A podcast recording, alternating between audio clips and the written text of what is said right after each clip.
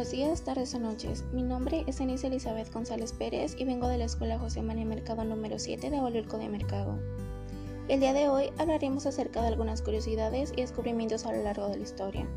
Así que ponte cómodo y ve por las palomitas que de seguro te sorprenderás. Comencemos hablando sobre algunas curiosidades de nuestra lengua materna, el español.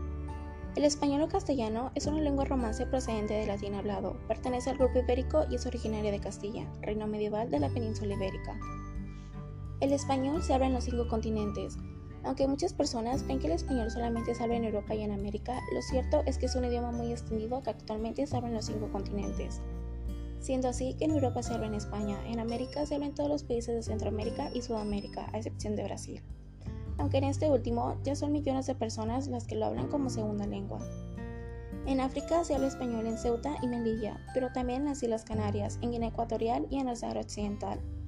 En Oceanía se habla en la isla de Pascua y en la Polinesia. En la Antártida, aunque resulte extraño, en este continente el español se habla en la localidad argentina de Fortín Sargento Cabral y en Villa La Estrella, localidad chilena. Nuestro idioma tiene aproximadamente unas 300.000 palabras o conceptos diferentes, aunque en la Real Academia Española solo recogen 88.000. Antiguamente, el castellano era conocido como el cristiano. Cuando los árabes llegaron al sur de España, la mayor parte de la población utilizaba esta palabra para diferenciar a las personas que hablaban castellano de las que hablaban árabe, siendo así que era considerado como el idioma cristiano. Seguro has escuchado sobre las palabras pentavocálicas, ¿no? Pues las palabras que contienen las cinco vocales se llaman pentavocálicas y en nuestro idioma podemos encontrar muchas, como meticulosa, educación, murciélago o ayuntamiento. Y aprovechando que estamos con los idiomas, ¿por qué no hablamos un poco sobre la historia del idioma inglés? La historia del inglés puede ser descrita a partir de la llegada de tres tribus germánicas a las Islas Británicas en los años 500 a.C. Los anglos, los sajones y los yutos cruzaron el Mar del Norte desde lo que conocemos como Dinamarca y el norte de Alemania. Los anglos recibieron ese nombre debido a su tierra de origen, Engle o Angels. Ellos llamaron a su propia lengua English, palabra que derivó en English o inglés. La muestra escrita más antigua del idioma inglés es una inscripción anglosajona que data entre los años 450 y 480 a.C. Te preguntarás, ¿Por qué hablamos en inglés? Bueno, el inglés es una de las lenguas más importantes en el mundo y ahora te daré algunas de las razones por las cuales es así. Es uno de los idiomas más hablados en el mundo, por lo tanto, también es el idioma de los negocios internacionales. Lo que diré a continuación seguro ya lo habrás notado, pero la mayoría de películas, series o programas de entretenimiento se encuentran filmados en este idioma. Además, es súper flexible y fácil de aprender. Dicho esto, podemos seguir con matemáticas. Sí, matemáticas. Tal vez esta materia se te complicada o a veces aburrida. Pero créeme que es todo lo contrario y en realidad es bastante interesante. Un ejemplo claro está en los sistemas de numeración, que en cada cultura hay o había uno diferente. Algunos son posicionales y otros no. Incluso hay algunos que solo llegan hasta cierto número o contienen dibujos. En verdad es asombroso así como también podemos hablar sobre el papiro de Hens, más conocido como papiro matemático RIN o simplemente papiro RIN, que es un documento de carácter didáctico que contiene diversos problemas matemáticos. Está redactado en escritura hierática y mide unos 6 metros de longitud por 35 centímetros de anchura. Actualmente se encuentra en un buen estado de conservación. Además, ¿sabías que la música y las matemáticas tienen una conexión enorme? Pitágoras fue un filósofo y matemático griego considerado el primer matemático puro. Contribuyó de manera significativa en el avance de la matemática helénica, la geometría, la aritmética, derivadas particularmente de las relaciones numéricas y aplicadas por ejemplo a la teoría de pesos y medidas. También ayudó en la astronomía, incluso en la música, porque sí, es gracias a él que tenemos esta conexión. El monocordio es un instrumento musical de una sola cuerda que acompañaba la monodía al unísono puede clasificarse dentro del grupo de cordófonos pinzados y frotados. Su nombre se deriva de los términos latinos mono, que significa una, y cordón, que significa cuerda. Pitágoras hizo famoso el monocordio, instrumento que utilizó para identificar y definir los intervalos musicales y en la enseñanza de la teoría pitagórica de la relación entre los números y la música. Entre otras cosas, demostró que la frecuencia del sonido es inversamente proporcional a la longitud de la cuerda.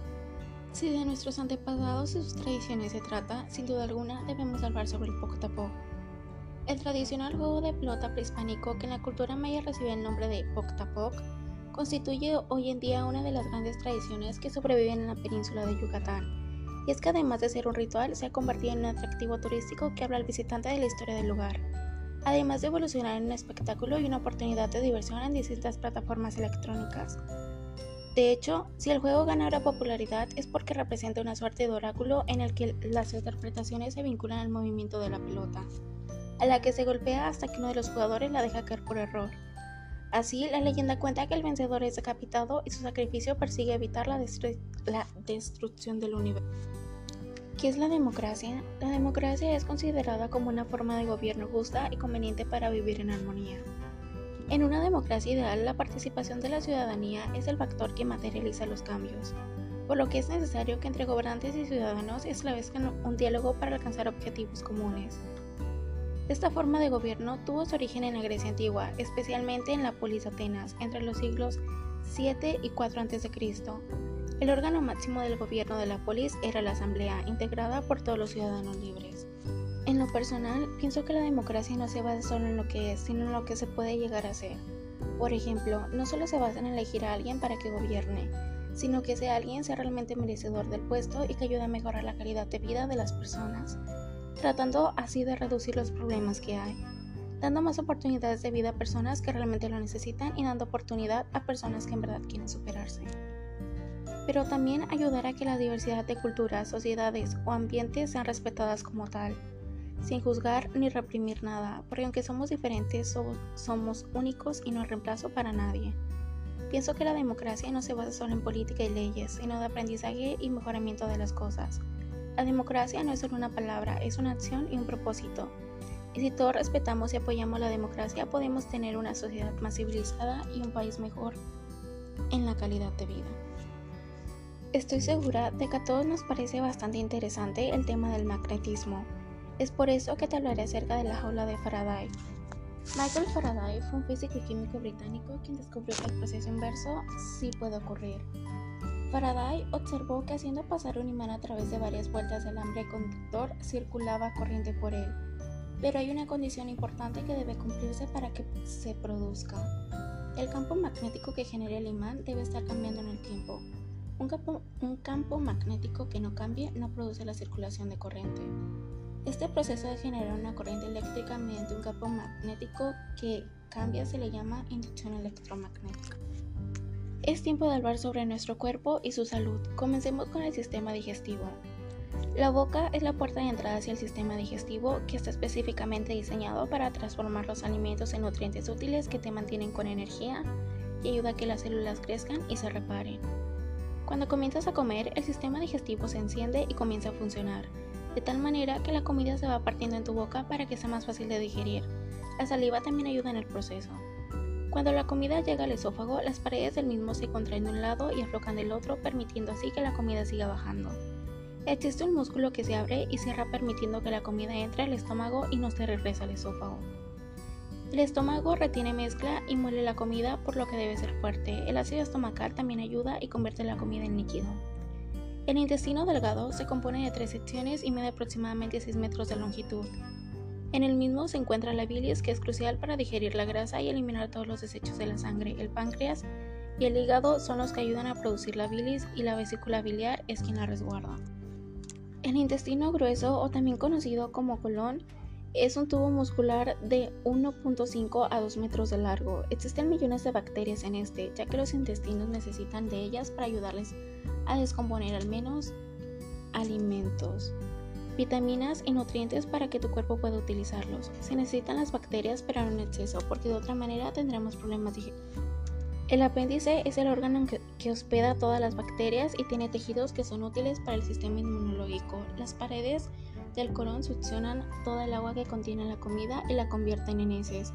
Cuando el intestino grueso se llena de heces, tiene que liberarlo porque no puede contenerlo y usualmente toma cerca de 36 horas para que la comida se termine de digerir y sea expulsada por completo de tu cuerpo. Un dato curioso es que la cantidad de saliva que produces durante un año es capaz de llenar dos bañeras medianas, lo que sería equivalente a una piscina. Cuando estás con tus amigos o en un ambiente familiar suelen haber bastantes sonrisas y miles de carcajadas, pero ¿sabías que esto es bueno para tu salud? Se conoce como risoterapia una estrategia técnica psicoterapéutica tendiente a producir beneficios mentales y emocionales por medio de la risa. No puede considerarse una terapia ya que no cura por sí misma enfermedades, pero en ciertos casos logra sinergias positivas con las curas practicadas. Este tipo de terapia fue creada por el médico estadounidense Hunter Doherty, mejor conocido como Patch Adams. Por último, te hablaré de algunos descubrimientos astronómicos que han ayudado bastante al ser humano. En primer lugar, tenemos las carreteras más seguras.